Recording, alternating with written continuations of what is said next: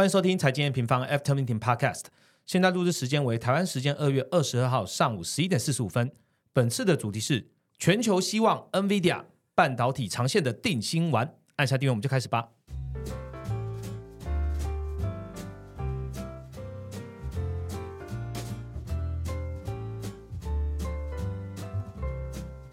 Hello，大家好，我是财经王的 Roger。时间过得很快哦，过完年回来呢，这个二月好像又快要过完了。这个小朋友提醒我，今年是闰二月嘛，所以这个二月有这个比二十八天再多一点啊。那我们回顾一下这个龙年开春以来，其实费半指数哦，大家最重视的半导体，这个接续去年哦，继续上涨了六 percent。那反映市场对于这个半导体的复苏还有 AI 的需求，这个属于乐观的。但是呢，我们在录音前两天哦，其实大家都在关注呃半导体的相关指数呢，都有一定幅度的修。那大家就在等哦，等什么呢？相信全部呃有在关注这个财经市场的人呢，都在看的就是周三收盘后，也就是我们录音时间这个礼拜四早上一早的 NVIDIA 的财报开讲。这一次的标题呢，其实有受到我们这个好朋友这个 JC 财经观点的 Jenny 的鼓励哦，就是他在社群上面有贴说这个全球希望 NVIDIA 看一下，所以我们标题就好好的利用了一下哦，全球的希望这样子。那这一集我们就邀请到我们研究员哦 Jet 来跟大家聊一聊，除了我们。盘点这个半导体的重点公司 NVIDIA，还有其他公司之外呢，还有更长线的半导体周期，究竟算不算是一个好的开始呢？我们欢迎 Jet。Hello，大家好，我是 Jet。好，Jet，昨晚没睡觉吗？哎，有了，稍微稍微趴睡了一下。OK，好，我现在跟 Jet 聊天呢，他可能是一个躯壳，但是他的他的内容呢，已经完整的这这个写完快报了哦。那我们也会在礼拜四的下午。然后发布给这个所有的 M 平方的用户来看哦。这个 Jet 在开始之前还是发挥一下脑力激荡一下啦，因为我们小编定义为是喜庆研究员嘛，刚好龙年又开始了，有没有什么？祝福的话，每次都出这个题目给你。嗯，龙年的话就祝大家呃心想事成，然后身体健康，嗯，事事顺利。好像跟龙都没有关系。好，由此可知，我们真的是跟一个躯壳在说话。还有一件事要庆祝一下啦，庆祝 M 八有一个小小的新功能上线了，就龙年开春给大家一个小福利，这是全部的会员都可以使用的哦。就是如果你常常在阅读 M 平方的图表，那你那个图表旁边不是有文字解释吗？那有些文字其实你看不懂的哦，譬如说什么 O N R R P 啊、期限溢价啊这几个很难的字，我们利用 A I 已经把这些比较艰涩难懂的字，已经可以用 A I 注解，用口语化的方式讲给你听哦。所以你只要打开我们图表右边有一个这个 A I 注解这个开关，你把它打开之后呢，滑鼠移过去到比较艰涩难懂，然后我们底下有一个 Underline。你滑鼠移过去之后呢，就会解释给你听哦。那希望这个功能呢，可以帮助到刚加入 A 名帮或是刚想了解总经的朋友呢，在这些名词解释上面不会有太大的问题了。介绍完这个新功能之后呢，那进入之前还是要请 Jet 帮我们回顾一下本周行情重点。好，本周全球股市原本是在创高以后迎来了一波修正，那回最多的当然就是之前涨最多的科技板块，是，尤其是跟 AI 最相关的费半指数，嗯，加上市场就是在财报还没公布公布之前，就呃因为预期开太高了，所以可能涨多的之下出现了一波财报前的卖压，是，但在财报公布以后，今天晚上的美股可能又要在。情况要再大反转了。目前其实期货就已经开始在反映 Nvidia 的财报的利多，所以这代表就是一高还有一高高就对了。呃，对。然后美元的话，跟美债的走势其实差不多，就是上周原本因为 CPI 跟美国的零售一个高于预期，一个低于预期的情况下，所以导致降息预期有一个比较大幅的波动。呃，上周的话，美元美债都有呃直接冲高一波，那这周就是稍微做休息。那原油也是在反弹了两周以后开始做回落，虽然目前中东的紧张。局势还没有趋缓，但是最近 IEA 表示，今年的石油需求可能会明显放缓，所以去抵消了市场对于供给呃趋紧的担忧。嗯，那农产品的部分呢？黄小玉也是因为丰收充足的关系，所以他们价格还是相对弱势，甚至是价格往下破底。是，那最后就是黄金呢，在几周的走弱之后，开始有一个比较小幅的反弹。其实它跟美元跟美债的走势刚好是相反的，就是目前其实市场主要还是针对通膨数据啊，跟联总会会不会降息在。进行一个交易状况。OK，好，谢谢 Jet 帮大家分享哦。讲到黄金，大家知道黄金商品除了这个 M 平方上面看主要期货走势之外呢，还有哪里可以看到这个全球黄金的走势还有动态呢？就是我们的芝加哥商品期货交易所 CME 哦，那也是我们本次的合作好伙伴。你只需要前往的 CME 的网站呢，就可以轻松取得黄金商品的报价、持仓、成交量，还有各月份的价格资讯哦，并且呢，在这网站上呢有自动更新的功能哦。那刚好今年呢是最有可能受到降息影响啊。那黄金跟风险性资产的走势呢，听众朋友可以搭配一些期货、期权商品来做一些资产配置，那可以平衡不同属性的资产价值哦。当然呢，如果只想要小额来试试水温呢，这智商所呢也有提供微型黄金期货哦。你在网页上呢可以每个月观察智商所所出具的这个微型黄金快报，还可以运用他们家的持仓状况分析、波动率等工具呢来抓住市场的动向喽。那为什么要选择 CME 呢？除了他们的知名度非常大以外呢，CME 也是流动性最大的黄金交易平台哦，几乎全天候你都可以在上面交易管理哦，而且它是采实物交割的模式。那如果你不知道如何操作呢，也可以利用 CME 学院来了解，还有一些模拟交易可以操作哦。所以如果你对于黄金或是微型黄金期货有兴趣的听众朋友呢，可以点击资讯来理解，前往 CME 黄金期货官网，好好利用这项免费资源吧。那我们就开始今天节目喽。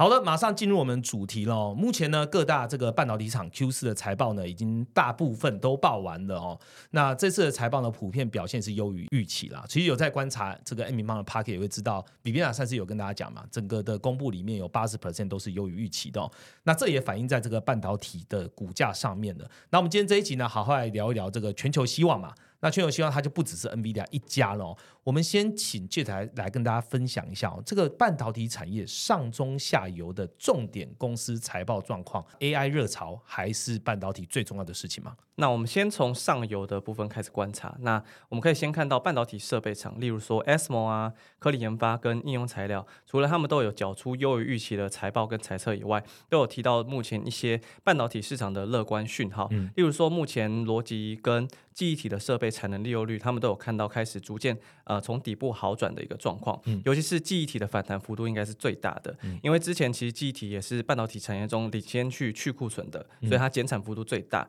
那现在记忆体市场正在呃回归一个平衡，加上 AI 需求，它去加速了 DDR 五的库存去化，HBM 的投资也去排挤到之前 DDR 四的供给，所以导致说现在记忆体市场它相对的比较处于一个供不应求的状况，它的复苏是相对最明确的一个领域。那另外一个原因还有来自于中国成熟制成的设备拉货，也是因为担心美国的出口管制扩大，所以他去提前拉的货。是那中游的话，就是呃做晶圆代工的台积电。那台积电也是预估今年全球的半导体产业营收可以回归成长十个 percent，那晶圆代工产业更会成长二十个 percent。当然，台积电主要是有呃先进制程的推动，那成熟制程的部分，其实之前呢我们在短评或者是快报其实也有提到，目前可能因为短期进入淡季的关系，所以稍微疲弱了一些。像是联电，它就有提到他们的展望是相对审慎乐观的，下半年才会开始比较好转。嗯，那下游的部分，呃，像是 Intel 啊跟 AMD 这两大主要的 CPU 厂商，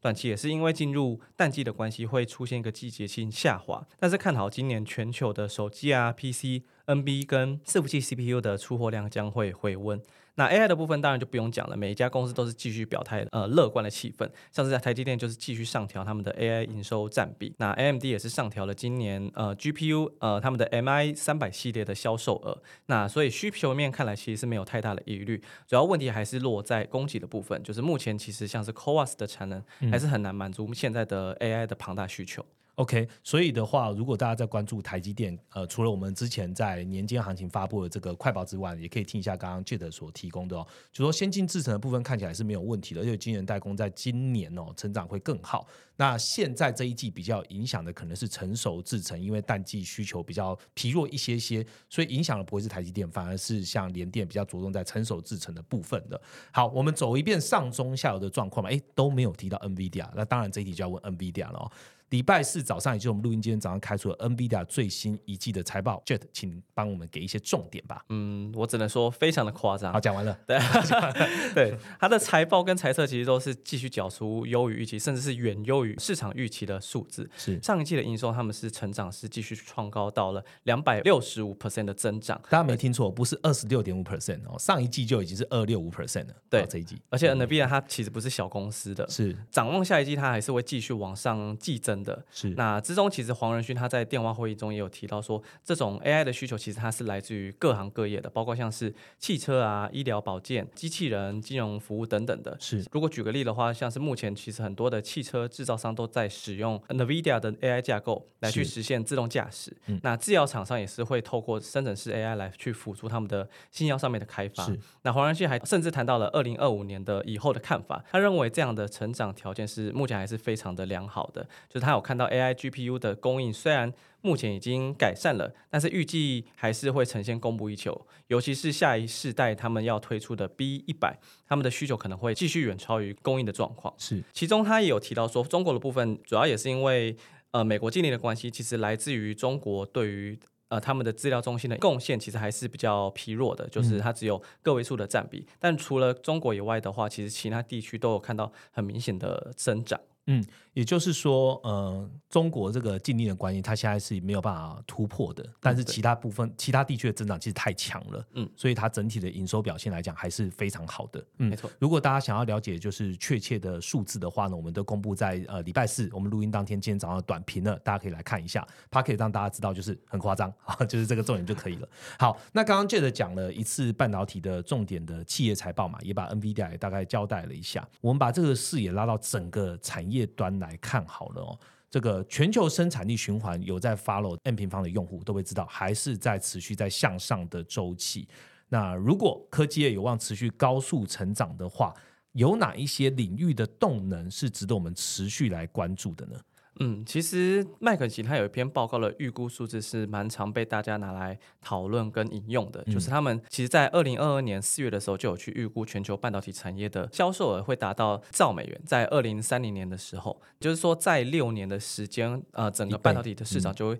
成长到快要一倍的状况。嗯。那成长的话，里面报告就有提到三个领域是呃增长比较快，而且规模比较大的，嗯。例如车用电子、运算及数据储存跟无线通讯。嗯，那车用电子其实就在讲电动车跟自驾车的趋势。虽然目前短期我们有看到呃电动车的状况遭遇了一些逆风，嗯可能是因为价格还不够低，或者是美国的像是充电桩的覆盖率还不够多的关系。还有太冷，对，这也是个原因。对，但这些问题基本上，我觉得后续都呃，其实都正在改善的路上了。像是我们可以看到，目前电池的价格都有在明显的下滑等等的。各国其实它还是要继续朝着零碳排的路径去迈进，所以车辆基本上一定会朝持续朝着电动化，甚至是智慧化的这个路径去走。是那这个升级的过程也会催生出更多的车用半导体需求。嗯所以如果根据呃麦肯锡的预估的话，整体车用半导体规模将会达到现在的快要三倍，成为半导体的第三大市场。嗯嗯那第二个市场呢是运算跟资料储存，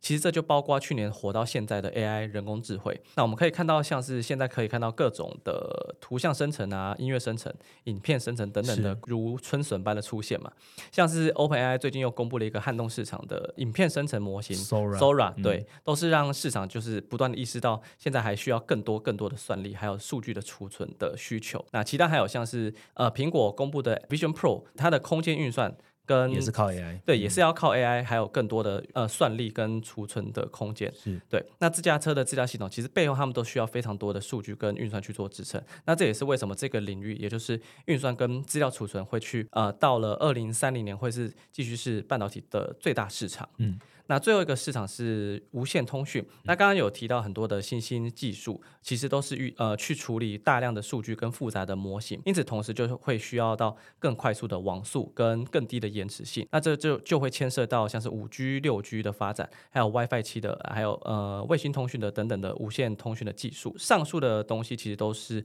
未来生产力周期下可以去呃关注的一个领域。OK，刚刚讲到就是二零三零年会达到一兆美元的规模，所以大家可以来持续，大家可以思考一下啦，就是说，哎，现在看起来这个成长还有将近就一倍的空间。那在二零三年里面，所以二零三年之前，所以这个生产力循环的延续，哦，看起来用麦肯锡这样的报告来讲是可以做佐证的、哦。讲完那么长期，我们来讲一下中短期好了。其实半导体在之前张总我们就有提到，它会成为一个政治的一个新战场。那当然要体现在的就是美中科技战了。中国因为这个科技战持续嘛，它只好靠自己来扩大成熟制程。大家都知道了，中国现在没办法拿到先进制程的一些设备了、技术了。那中国今年呢，也即将展开十八座的新晶圆厂哦，预计呢会影响到成熟的半导体产业的状态，也就是说，成熟制成的半导体会变多了。那我们从这两个阵营分别来看呢，目前美国还有可能会有哪些行动会出炉吗？那未来如果这个严格执行这些禁令呢，会不会美国自己就是弃仓权，商人自己自己也受伤了呢？之前其实美国原先在做的管制是在一些比较高阶的技术，例如说 EDA 的城市啊，或者是 NVIDIA、呃 AMD 他们的 AI 晶片跟 EUV 设备，然后慢慢去扩大到 DUV 设备。那现在其实商务部它在今年一月的时候又去开展了一项新的调查，主要就是去调查目前美国的半导体供应链，他们是去如何采购当代的制程跟一些成熟制程的半导体。那它是直接在公告里面就表明说，中国目前在用。不公平的补贴方式去扩大产能，那已经威胁到美国公司的竞争力，已经有国安的危机。所以，如果在五月的时候他们去公布调查结果之后，我觉得可能就会开始去制定一些关税的限制措施。这个调查结果，我想多问一下，它是美呃半导体供应链里面，只要有中国的厂商或中国的 vendor 在这个供应链里面，它可能都会增加它的禁令吗？嗯，对，现在看起来它其实没有写的太明确，所以基本上有用到的应该都会是在它的针对范围。OK，好，所以五月可能就会知道了。嗯，对。那这个状况会不会对美国自己带来不利？我认为绝对是会有的。毕竟中国制的东西肯定还是比较有价格的优势。对，所以如果去针对到所有使用到中国成熟制成的产品，像是汽车啊、家具、机械设备等等的，其实它涉及到的范围就会相对广泛。对于美国的通膨，其实也是会有一定的影响性在。OK，也就是说，如果美国真的五月再加大了哦，把这个跟 supply chain 有关的这些都把它变掉了，那对于自己的同盟，他自己也要负责任，对他自己要负责任。好，那我们反过来看中国的角度好了，中国输出这个成熟晶片，看起来他现在只能往这边走了。你觉得中国它有什么机会点？那成熟晶片真的大量的生产之后，会不会对台厂也会有影响呢？嗯，我觉得机会等就是原本要卖给美国人的一些成熟制成产品，它为了要规避关税，可能就会更多转单给台湾或者是韩国。当然，另一方面，其实非美国的国家，它相对就不会有这个关税或者是管制的影响。是，例如说欧洲啊、日本、东协，其实都可以是中国输出成熟制成的地方。那市场就会担心说，这会不会去冲击到台湾目前的一些外销订单？是。但如果观察到中国的前几大晶圆代工厂，例如说中芯国际、华虹集团。或者是华润微电子，呃，我们去观察它的营收结构里面，大概有八成左右，基本上都是用来满足他们的国内需求为主。OK，所以其实即使他们这这样子扩厂，但实际输出到海外的量可能还是不会这么的多的。是，也就是说，单从供给面来看的话，中国扩厂对于台湾成熟制成厂确实还是会有一些价格上的竞争在，但不会像是市场预期的这么的有那个迫切严重性。是是，主要压力还是落在技术门槛相对比较低的消费性。IC，例如说 DDIC 啊、PMIC、消费性的 MCU 等等的零组件，都是要需要比较留意的。而且你刚刚讲到，其实中国它自己内需就八成左右都吃掉了，所以它也只有二十 percent 会溢出到海外去。嗯，那那时候才会在一些比较技术门槛比较低的地方会有一些竞争。是。OK，好，那我们问完了对台厂影响之后，我们就会知道，哎，全球的供应链其实还是很紧张的，尤其是半导体的这部分哦，因为中国加入了成熟晶片的战场，刚刚讲一年就十八座，对不对？对，那是否会导致全球晶片供给哦供过于求，然后一起降价，或是因为中国的加入？又会回到产能过剩的情况。呃，我认为是不会了，而且其实也不止我认为不会。像是 SMO 的执行长，他有被记者问到，就是成熟制程是不是会因为中国扩产，然后导致供过于求？是。那他认为这基本上是杞人忧天，因为中国对于成熟制程的需求就像是一个无底洞一样。嗯。其实这刚好呼应刚刚有讲到半导体市场的一兆美元规模。嗯。例如说电动车就是目前中国处于领先地位的行业，还有 WiFi 啊，或者是卫星物联。网这些都是持续要用到非常多成熟制成的新兴领域，他们的需求是呃相对比较明确而且明显的，而且后续其实成熟制成它的供应是有机会出现一个短中期的高峰，原因是因为从从近期一些呃各家成熟制成厂的法说会都有提到，像是联电就有说今年的资本支出虽然会再成长，但是预估就会即将就会触顶。那格隆方德的话也是说，呃，也是把今年就是二零二四年的资本支出明显调降到七亿美元而已，对比于去年的十八亿是有一个很明显的下滑。嗯，那中芯国际也是预计二零二四年的资本支出会仅仅跟今年持平而已，加上美国后续应该会开始限制成熟制成设备出口到中国，所以我们可应该可以看到后续晶圆代工的产能增速有机会开始有一个呃滑落的状况。是，所以需求。呃，供给一个增一个减的情况下，其实长线成熟制程要出现严重的产能过剩，我觉得是不容易的，而且压力一样是落在刚刚有讲到的，就是技术门槛较低的一些消费性节点。好，谢谢记者帮我们做完这个半导体哦是否供过于求的状况。我们今天其实内容都讲的是半导体嘛，那首先先帮我们总结一下 NVIDIA 本次财报最大重点吧。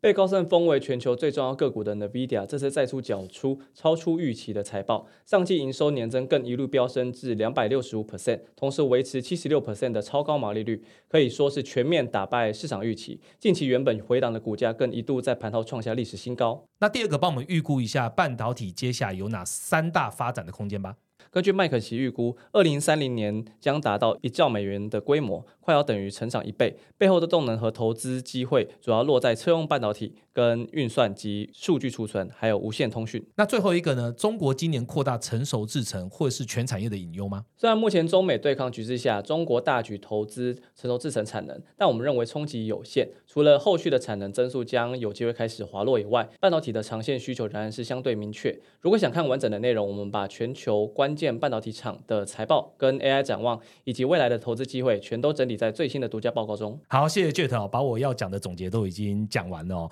那也推荐听众朋友呢，可以同步加入我们的 Line at 官方账号哦。那除了第一时间可以接收到刚刚 Jet 讲到的独家报告之外呢，我们还有一周盘前，也就是说每周一早上呢，在开盘前呢，就告诉你前一周的重点大事，帮你做划重点整理了。那有短评会诊当下市场的行情，还有数据重点，更重要的是不定期的优惠跟新功能发布都会在我们的赖官方账号里面了，所以可以点击下方链接来加入我们吧。今天非常谢谢 Jet 哦，那今天节目就到这边，那希望。我们的话呢，记得下方给我们五颗星评价，并且给我们评论，让我们可以做得更好。我们就下一次见喽，拜拜，拜拜。